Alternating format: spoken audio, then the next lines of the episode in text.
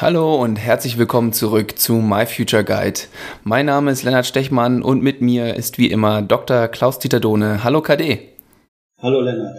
Wir haben uns mal wieder zusammengetroffen und wir wollen heute mal wieder ein wenig weitergehen in The äh, im Thema Führung. Und zwar haben wir uns heute einen Gast ausgesucht, oder Klaus-Dieter, du hast den Gast mitgebracht. Und zwar ist das Herr Thames. Und Herr Thames ist Geschäftsführer eines Malerbetriebs, der Thames GmbH.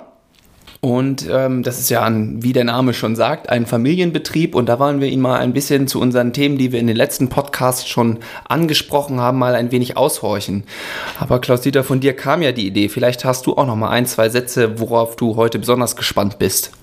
Ja, wir haben es natürlich heute nicht nur mit so einem normalen Geschäftsführer einer Malerfirma zu tun. Die gibt's ja, glaube ich, äh, ziemlich viele immer noch sondern wir haben hier einen Geschäftsführer, der ein Malerunternehmen äh, entwickelt hat und führt, was circa knapp 500 Mitarbeiterinnen und Mitarbeiter hat und äh, sehr erfolgreich unterwegs ist. Herr Thames äh, fällt nicht nur dadurch auf, dass er äh, vielen Nachwuchskräften und auch jüngeren Leuten immer wieder Chancen einräumt. Und die Frage, die uns auch beschäftigen könnte, ist heute, äh, warum bildet ein Mensch so etwas aus, so eine Haltung aus, dass er immer wieder unterschiedliche äh, Angebote jungen Menschen macht, äh, in den Malerberuf beziehungsweise in seine Handwerksfirma einzutreten. Also er ist mir bekannt, weil er auch innerhalb der Firma äh, für eine große äh, Entfaltungs- und Entwicklungsmöglichkeit sorgt und äh, das Unternehmen irgendwann sich auch, glaube ich, mehr darauf spezialisiert hat,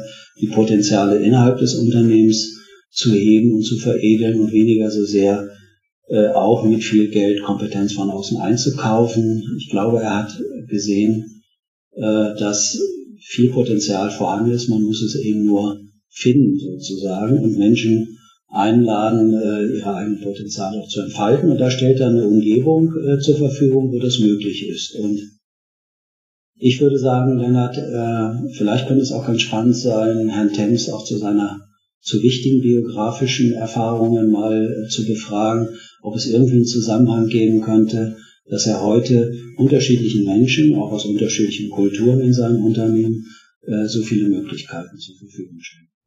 Ja, also haben wir eine große Bandbreite an Themen, die wir heute abklopfen wollen. Ähm, ich freue mich drauf und wir hören uns gleich.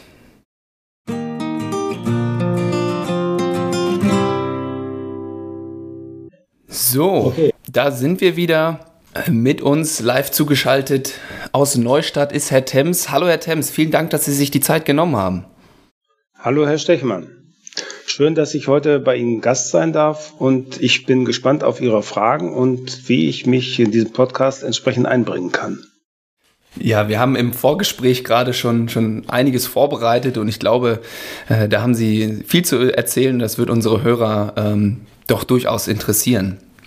Ähm, aber vielleicht, wir haben Sie schon so, so ein bisschen gerade vorgestellt, vielleicht verlieren Sie selber noch mal kurz ein, zwei Sätze zu Ihrer Person, damit, Ihnen, damit die Hörer Sie noch mal kurz einordnen können. Ja, mein Name ist Ulrich Temps, geschäftsführender Gesellschafter der Temps GmbH Malereibetriebe, mittlerweile 62 Jahre jung, verheiratet, zwei ganz, ganz tolle Töchter. Und äh, meine berufliche Laufbahn ist äh, alles andere als geradlinig. Wenn ich so zurückblicke, sind das sehr, sehr viele unterschiedliche Stationen. Es gab sehr, sehr viele Punkte, wo entscheidende Weichenstellungen anstanden. Und äh, diese Weichenstellungen sind oder die Entscheidungen sind mir äh, durchaus immer sehr schwer gefallen, musste viele Prozesse abwägen. Und insgesamt bin ich mit dem, was jetzt so draus geworden ist, doch ganz zufrieden. Ja, das ist ja, ähm, haben Sie ja jetzt gerade schon was ange angebrochen mit der, mit der Laufbahn, die Sie da anschneiden. Und zwar, Sie waren ja früher auch, das spricht mich natürlich immer direkt an als Sportler, ähm, waren Sie, glaube ich, auch sehr, sehr hoch unterwegs, äh, was den Schwimmsport, so nenne ich es jetzt mal, äh, angeht. Und ähm, der My Future Guide steht da so ein bisschen unter dem Stern auch für junge Leute, ja, wie, wie soll man es nennen, ihren beruflichen Weg zu finden, so. Wahrscheinlich hatten Sie da, wie ich das auch gerade vielleicht so ein bisschen spüre, ähm, Schwierigkeiten gehabt zu entscheiden, okay, wie sehr gehe ich jetzt in den Sport und wie sehr gehe ich jetzt schon ins Familienunternehmen rein. Ähm, vielleicht können Sie da über diese Konflikte, die Sie damals in der Zeit am Anfang hatten, mal kurz ein wenig äh, drüber sprechen, wie das so für Sie war und wie Sie da Entscheidungen getroffen haben. Das war eine ganz schwierige Entscheidung. Das war 1978. 1978 war ich bei der Schwimmweltmeisterschaft in Berlin dabei. Wir sind seinerzeit Vize-Weltmeister geworden mit der Staffel. Und dann stand natürlich nach diesem tollen äh, Erlebnis, nach dem tollen Erfolg äh, die Frage an, was mache ich? Gehe ich, fixiere ich mich auf die berufliche Laufbahn oder verschreibe ich mich weiterhin dem Sport? Zwei Jahre, Olympische Spiele 1980 in Moskau standen an. Mhm. Und äh, im Nachgang muss ich sagen, äh, glücklicherweise habe ich mich dann entschieden, die sportliche Laufbahn zu beenden und mich der beruflichen Laufbahn komplett zuzuschreiben und zuzuwenden. Die Schwimmtrainer haben damals gesagt, Uli, du bist der intelligenteste Schwimmer gewesen seiner Zeit. Du wusstest schon 1978, dass die Olympischen Spiele für den Westen ausfallen werden. Ein klein, kleiner Joke am Rande, aber äh, ja, man muss auch mal Glück haben mit den Entscheidungen. Und insofern äh, habe ich dann die Entscheidung getroffen, berufliche Laufbahn. Es ist mir sehr schwer gefallen, weil mir der Schwimmsport sehr, sehr viel gegeben hat. Und dann und wann wache ich nachts noch auf äh, und habe geträumt, dass ich mich mit 60 Jahren noch irgendwie qualifizieren möchte für irgendwie einen sportlichen Wettbewerb, Olympische Spiele oder Weltmeisterschaften. Und ich glaube, da sieht man eben schon, dass es auch heute in mir noch arbeitet, ob das die richtige Entscheidung war, ja oder nein. Mhm. Wenn ich wenn ich da mal kurz nachfragen darf, ähm, wissen Sie noch, wie diese Entscheidung äh, abgelaufen ist in Ihnen? Weil Sie, ich weiß nicht, ist ja schon einige Zeit her, aber es war für Sie ja eine sehr äh, lebenswichtige Entscheidung. Menschen fällen ja Entscheidungen unterschiedlich. Die einen richten sich an äh, Sachinformationen aus, die machen Listen für und dagegen. Äh, wie ist das bei Ihnen gewesen? Ja, er stand äh, seinerzeit, äh, hat es sicherlich viele Gespräche gegeben mit meinem Vater, dem damaligen Firmengründer und Firmenchef. Und äh, da ich äh, natürlich bei der Bundeswehr war und äh, vorher äh, von der Realschule aufs Gymnasium gegangen bin, von der siebten in die siebte Klasse, habe ich also auch ein Jahr verloren. Also so ganz taufrisch war ich da nicht mehr. Und äh, dann habe ich mich doch dazu entschieden, eher den beruflichen Weg anzustreben und den einzuschlagen. Ganz einfach, weil ich äh, nicht noch zwei weitere Jahre äh, da mich dem Sport verschreiben wollte und äh, mir eine gesunde Basis für die berufliche Laufbahn eben entsprechend schaffen wollte. Ähm, ich war immer hin und her gerissen, ja, ähm, aber letztendlich, äh, vielleicht hat mich der Senior auch ein bisschen dazu hingetrieben mit der Verlockung, naja, irgendwann kannst du mal Chef werden im Unternehmen. Ähm, das war nicht ganz einfach. So mit Listen habe ich seinerzeit noch nicht gearbeitet. Das war erst im späteren Leben, als wiederum eine ganz wichtige Entscheidung anstand. Aber dazu vielleicht später. Und ähm, wenn, wenn ich jetzt gerade mal diese Aussage ihres Vaters rausgreifen darf, dass er sie da ihn, ihn damit gelockt hat, ähm, auch später mal Chef in dem Unternehmen zu werden, hat sie das wirklich gereizt oder hat das vielleicht auch irgendwo ein wenig Druck ausgelöst? Beides. Äh, zum einen hat es gereizt, ganz klar. Mhm. Äh, eine tolle Aufgabe. Äh, Druck hat es auch ausgeübt, ganz logisch. Und auf der anderen Seite kam sicherlich auch noch Ängste hinzu. Kann ich diesen Anforderungen, kann ich diesen Herausforderungen überhaupt gerecht werden und den Erwartungen des Seniors gerecht werden? Ähm, ganz schwierig und äh, man äh, hat da sicherlich, oder ich habe da manch eine schlaflose Nacht gehabt, äh, die richtige Entscheidung zu treffen. Und diese schlaflosen Nächte begleiten einen sicherlich auch heute noch im beruflichen Alltag, keine Frage. Mhm. Und wie ging das dann für Sie weiter, nachdem Sie diese Entscheidung getroffen haben, vom Sport wegzugehen, hin mehr ins Berufliche rein? Also wie sah das dann konkret aus?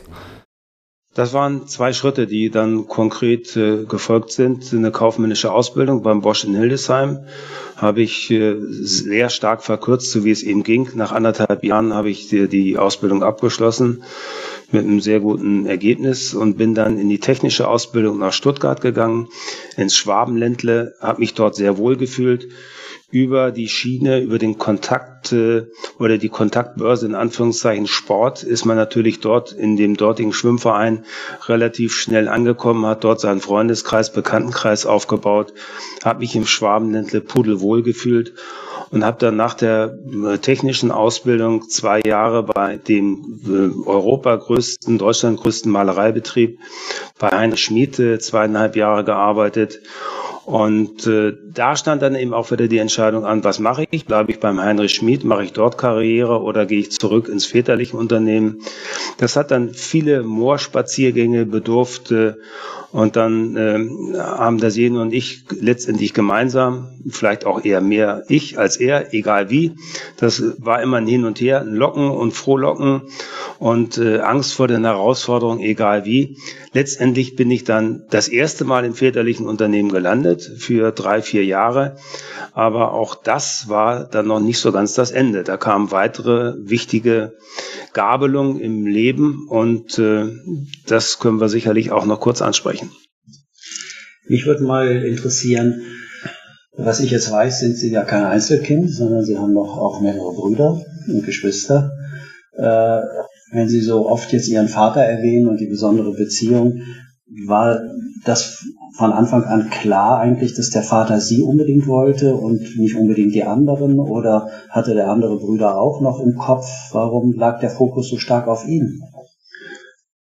Ja, ich war sicherlich anfangs der Erste, der sich da äh, aus der Deckung gewagt hat. Äh, aber im weiteren Leben war es dann so, dass von meinen drei Brüdern äh, zwei weitere hier im Unternehmen aufgeschlagen sind. Ganz schwierige Situation, weil der Senior dann mal den einen besonders lieb hatte, mal den anderen besonders lieb hatte. Für uns alle sehr, sehr schwierig. Und äh, das hat dann eben zu weiteren Gabelungen geführt, dahingehend, dass wir in den 1980er Jahren ein Unternehmen in München käuflich erwerben wollten. Ich hatte mich dazu bereit erklärt, dann nach München zu gehen äh, und das Unternehmen dort äh, zu übernehmen, zu führen, weiterzuentwickeln. Allerdings mit der Maßgabe, dass ich 50 Prozent plus eine Stimme bekomme. Die wollte ich nicht geschenkt haben, das wollte ich kaufen bzw. abzahlen.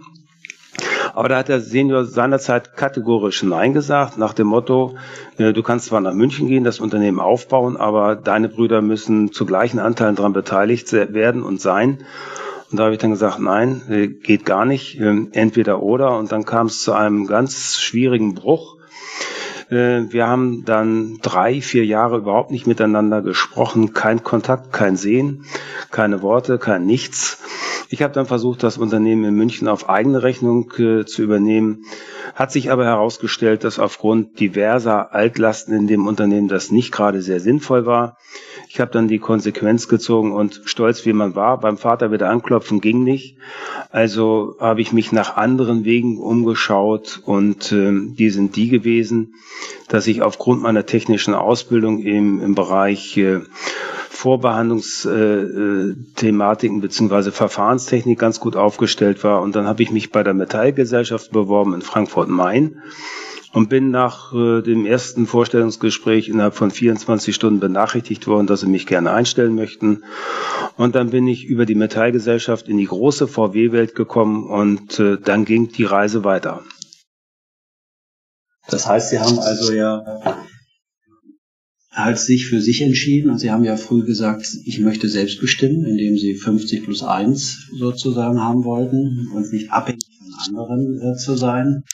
Äh, und dann haben Sie ja aber, glaube ich, mit diesem Schritt auch, sind Sie ja durch die Welt äh, gezogen, könnte man fast sagen, unterschiedliche Standorte und unterschiedliche Erfahrungen mit Kulturen gemacht haben. Würden Sie sagen, das kommt Ihnen heute auch äh, halt entgegen, auch bei der Führung Ihres Malerbetriebes? Auf jeden Fall. Das ist ein ganz, ganz wichtiger Baustein in meiner menschlichen Entwicklung gewesen, in meiner Persönlichkeitsentwicklung gewesen. Zunächst habe ich äh, nur das kleine VW-Werk in Wolfsburg, dort arbeiten immerhin 60.000 Menschen mittlerweile, kennenlernen dürfen. Dann äh, war ich verantwortlich für die VW-Welt deutschlandweit.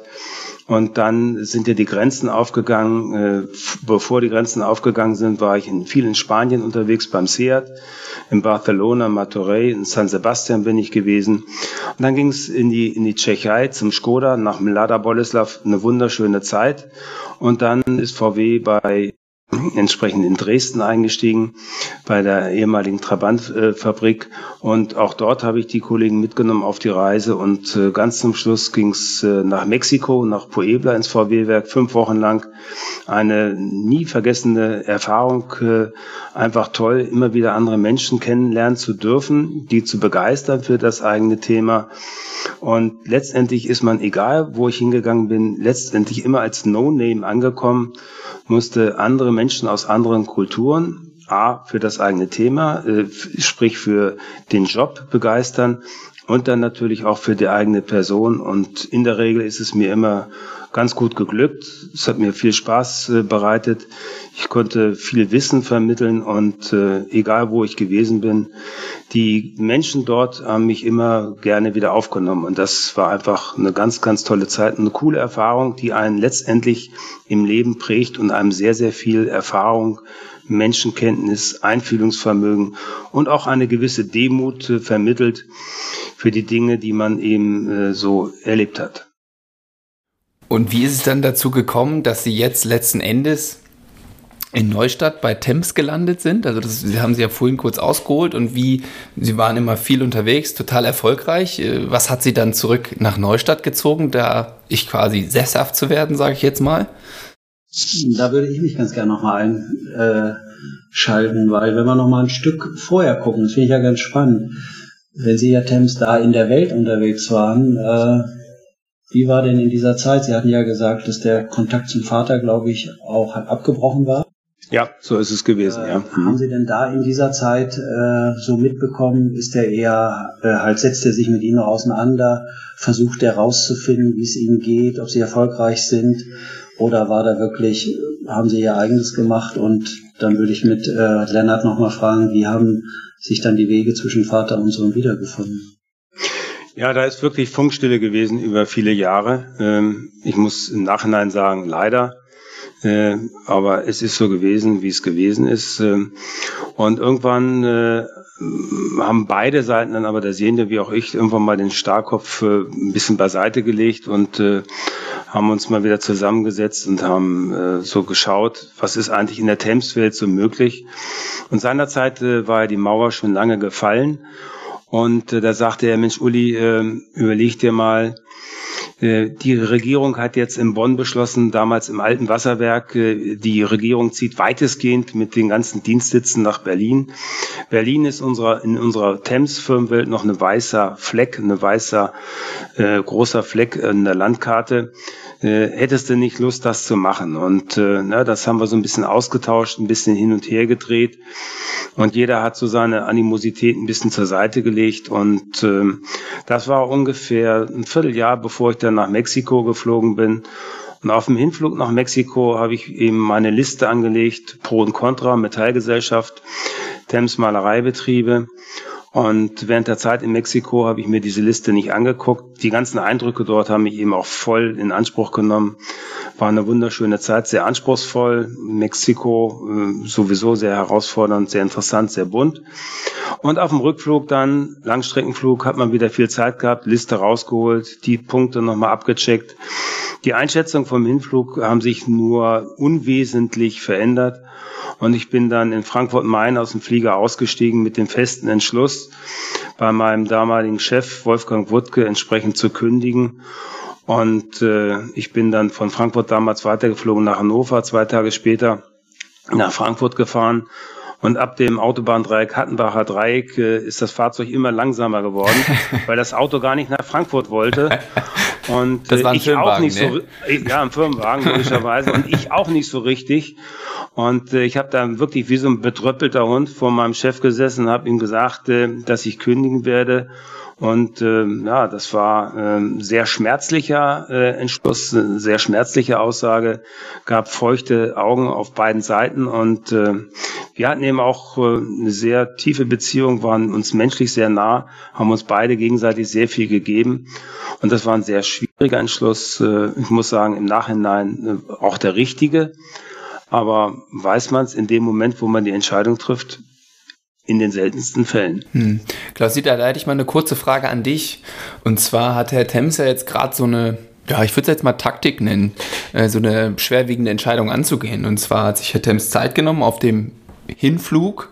Ja, das ist ja so ein, so ein Langstreckenflug, da hat man ja wirklich äh, Zeit en masse für sich und da so eine Liste erstellt und dann aber die erstmal beiseite gelegt für eine Zeit und sich dann später wieder Zeit genommen. Würdest du sagen, jetzt du als, ist das für dich eine gehirngerechte Entscheidungsstrategie? Ähm, würdest du das so empfehlen oder würdest du sagen, da muss jeder sein eigenes, seine eigene Taktik finden? Das war jetzt nur für Herrn Temps so gut. Also, mein lieber Lennart, ich bin aus dem Alter raus, dass ich mich anmaßen hier hinsetze und sage, was für andere Menschen die richtige Umgangsweise mit ihren Entscheidungen ja, ist. Ja, sinnvoll vielleicht. Aber ich glaube, dass jeder Mensch seine Entscheidungen fällen muss. Ich, ich persönlich, ich persönlich war nie ein Freund davon, Listen anzulegen in Pro und Contra. Was ich gut finde, ist, sich Listen nach einer Zeit wieder vorzunehmen. Das ist auch darauf, worauf ich hinaus wollte. Entschuldige. Dann spürt man und merkt auch, äh, ob das halt eine Veränderung ist. Ansonsten, warum ich kein Pro- und Contra-Listenfreund bin, äh, das ist für mich so ein bisschen äh, leidenhaft, weil so das suggeriert, als ob, als ob es die richtige Entscheidung gäbe. Oder es suggeriert, als ob es möglich ist, mit diesem Verfahren das Richtige allzu finden. Und wenn wir Herrn Temps jetzt zugehört haben, dann merken wir ja, dass man das im Vorfeld nie, nie sagen kann, das ist die richtige Entscheidung. War es die richtige Entscheidung, ins Elternhaus zu gehen, äh, in die äh, halt elterliche Firma, dann könnte man sagen, was hat er verloren? Der war Weltreisender, der hat unterschiedliche Kulturen kennengelernt, äh, der war unterwegs im Flieger, alles das, wonach sich viele Menschen oder junge Menschen ja sehen, das hatte er.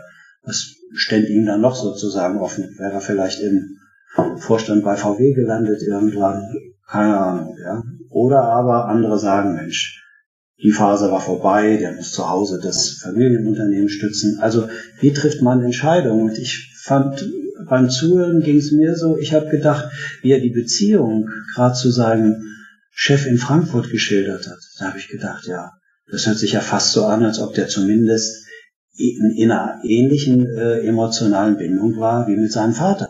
Als Ist ob so. der sich zwischen ja. zwei Vätern quasi entscheiden musste. Äh, und dann werden die Augen feucht und das, glaube ich, zeigt, äh, haben wir Menschen immer dann, wenn wir das innere Zittern kriegen, dann wissen wir, hier handelt sich, sich das wirklich um eine große, äh, wegweisende Entscheidung. Ja, ja, dann ähm, weiß ich nicht, ob ihr da noch, Klaus, ob du da noch Nachfragen hast, sonst würde ich vielleicht äh, ein bisschen zum Thema hinlenken, Führung, ähm, wie das jetzt quasi im Tagesgeschäft bei Herrn Thames aktuell so aussieht oder aussah, dann über auch die Jahre hinweg. Wäre das vielleicht ein ganz guter Anschluss äh, mit diesen vielfältigen Erfahrungen. Und wenn jemand auch so offen über so konflikthafte Entscheidungen sprechen kann wie Herr Thames, dann glaube ich, hat er ja auch eine besondere Perspektive auf andere Menschen, insbesondere in seiner eigenen Firma. Viele Mitarbeiterinnen und Mitarbeiter kennengelernt. Er hat, äh, er entwickelt sie vom Auszubildenden bis zur Führungskraft, die eigenständig äh, Unternehmenseinheiten führen können. Da würde mich mal interessieren, wie Sie das so wahrnehmen, wie äh, was da eher Vorteile sind, wo sich Menschen eher schwer tun damit, wenn Sie da so ein bisschen von Ihren Erfahrungen schildern können. Ja, also die Unternehmenskultur, die Führungskultur, die wir jetzt äh, leben, hat es ja hier bei uns im Haus so nicht immer gegeben, muss man so klar feststellen. Bis äh, März 2011 äh, wehte hier ein ziemlich eisiger Wind. Äh, das Ganze war eher eine Misstrauenskultur äh, als eine Vertrauenskultur, also genau das Gegenteil von dem, was wir heute äh, entsprechend leben.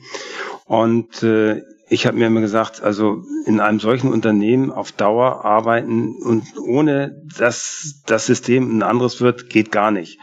Und es waren sicherlich äh, schwerwiegende Entscheidungen auch äh, seinerzeit, als ich komplett allein verantwortlich war als geschäftsführender Gesellschafter ohne einen Co-Piloten im Bereich der Geschäftsführung diese Dinge so zu entwickeln, aufzunehmen.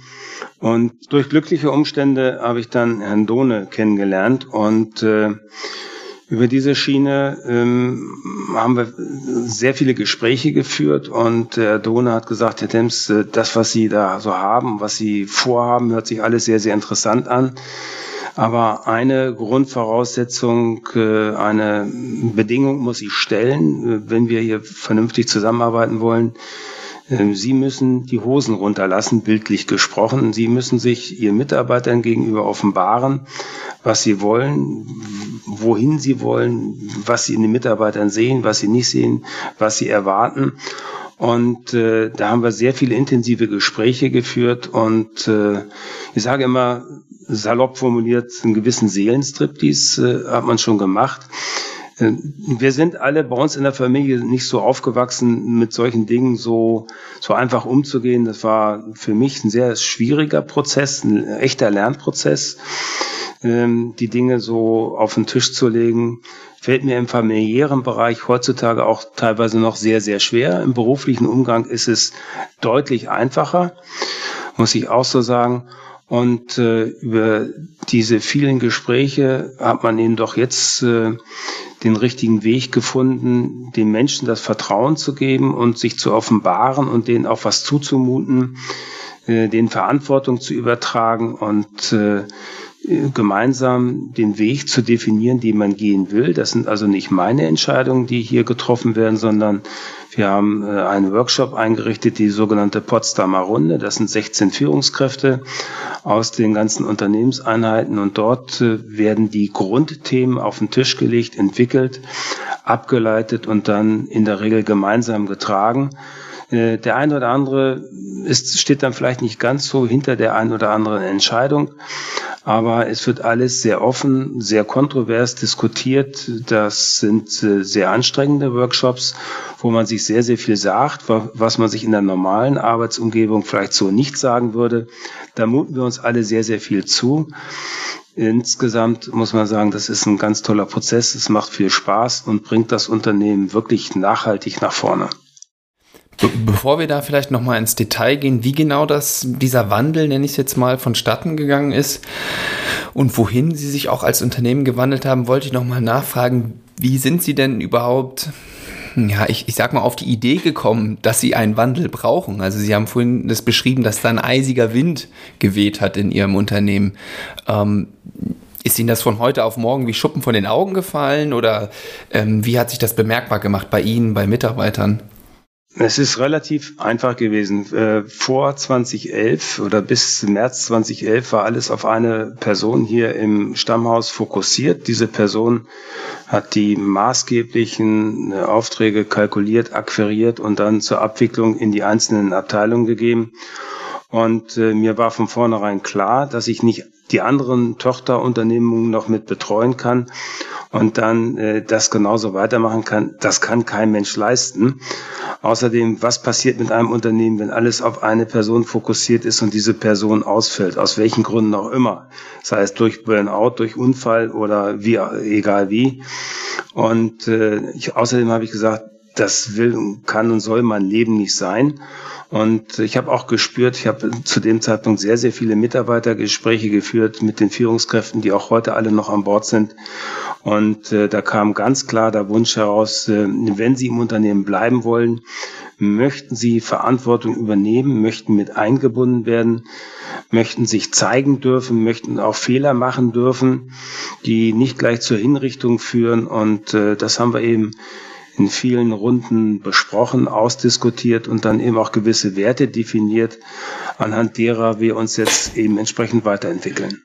Ja, KD, ich spüre doch bis hier nach Göttingen, dass du da jetzt mal kurz einhaken möchtest, oder?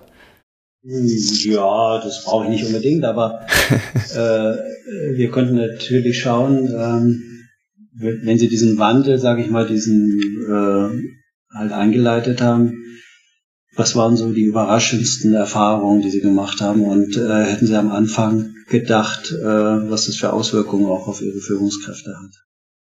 Das ist eine ganz schwierige Frage. Die überraschendsten Erfahrungen. Also man äh, lernt Menschen auf einmal ganz anders kennen. Man ist überrascht, welch ein Potenzial in manch einem drinsteckt. Auf der anderen Seite ist man manchmal doch auch erstaunt, wenn es dann wirklich zum Schwur kommt und die Verantwortung übernommen werden soll, dass der ein oder andere dann doch wieder etwas zurückweicht und letztendlich die Verantwortung dann doch nicht übernimmt oder nur teilweise oder sich zumindest ein Hintertürchen offen lässt, so nach dem Motto, naja, da kann ich vielleicht nochmal ausbüchsen und äh, stehe dann doch nicht in, in der ersten Reihe. Das sind sehr, sehr interessante Themen, aber damit muss man eben auch lernen, irgendwie umzugehen. Es sind viele freudige Ereignisse, teilweise Enttäuschungen. Und äh, das alles für sich selbst auch zu verarbeiten und wieder zusammenzubringen, ist eine riesengroße Herausforderung. Aber es, es macht äh, auch Spaß, aber kostet auch Nerven, muss ich sagen. Aber eine tolle Sache. Aber wenn Sie das so schildern, Herr Thames, hört sich das ja nach dem richtigen Leben an. Es gibt Freude, es gibt Enttäuschung. Also alles das, was das Leben ja letztendlich auszeichnet. Wir haben ja immer von allem dabei.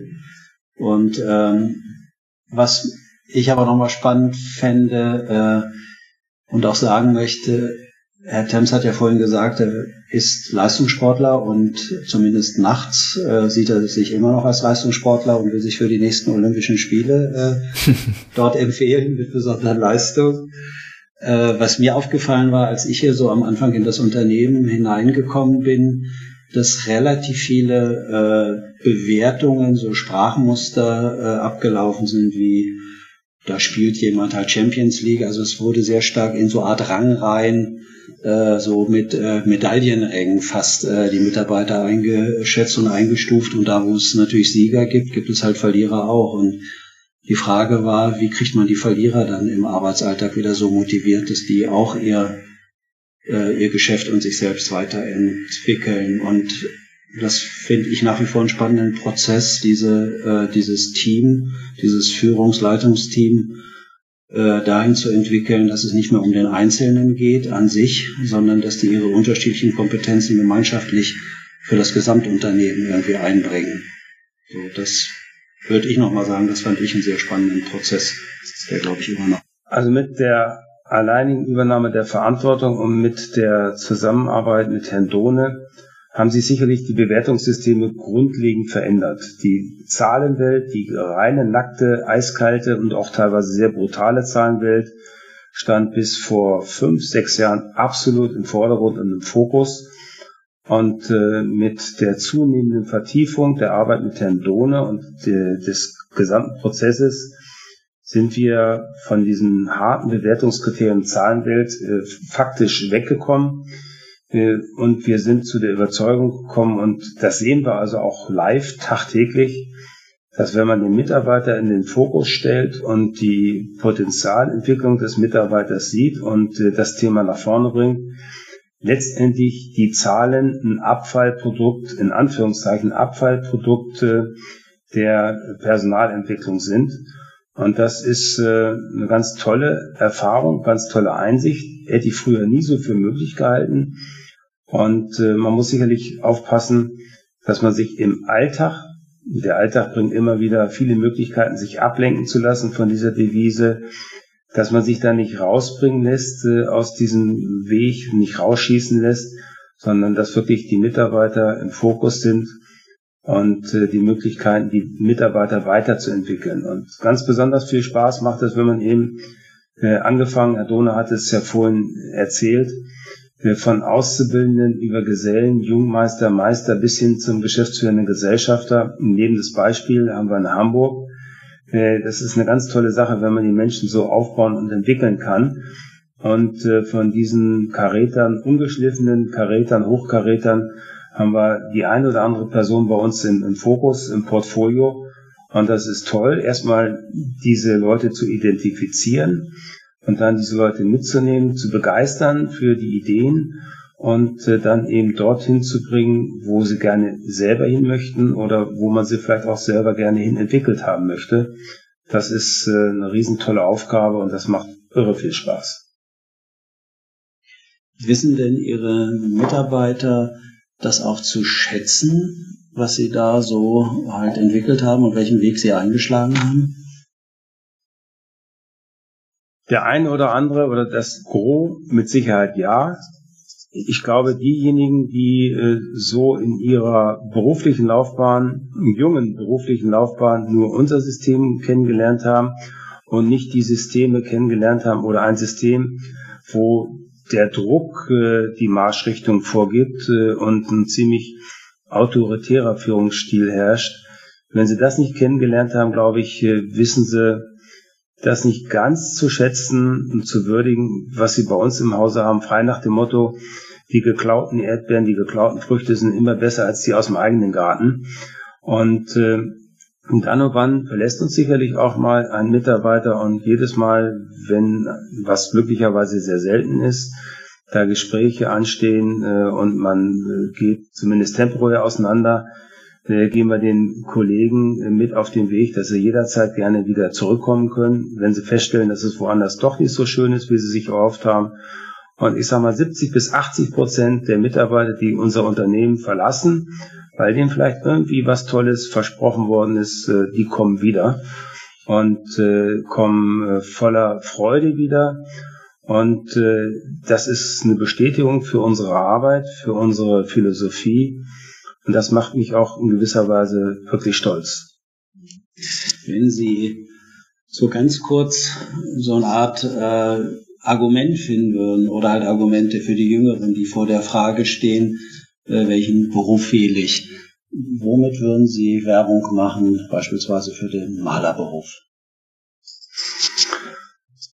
Der Malerberuf bietet einfach die Möglichkeit, dass man sich wirklich unendlich äh, entsprechend entwickeln kann, dass man sich äh, positionieren kann, dass man den Leuten wirklich Mehrwert verkaufen kann, an den Mann bringen kann und äh, auch viele Menschen für das Berufsfeld begeistern kann und äh, sich selber, ja, sich selber auch permanent weiterentwickeln kann und eine tolle Zukunft vor sich hat. Und im Gegensatz zur Industrie oder auch im, Gegensatz äh, zu vielen Verwaltungsjobs äh, ist es ja so, dass das Handwerk, auch gerade das Malerhandwerk, egal was wir anfassen, es sind alles Unikate, die wir schaffen. Und es wird äh, hoffe ich, noch Jahrzehnte brauchen, bis Robbys, Roboter oder EDV-gestützte Systeme, wie auch immer, äh, die Arbeit auf den Baustellen verrichten können.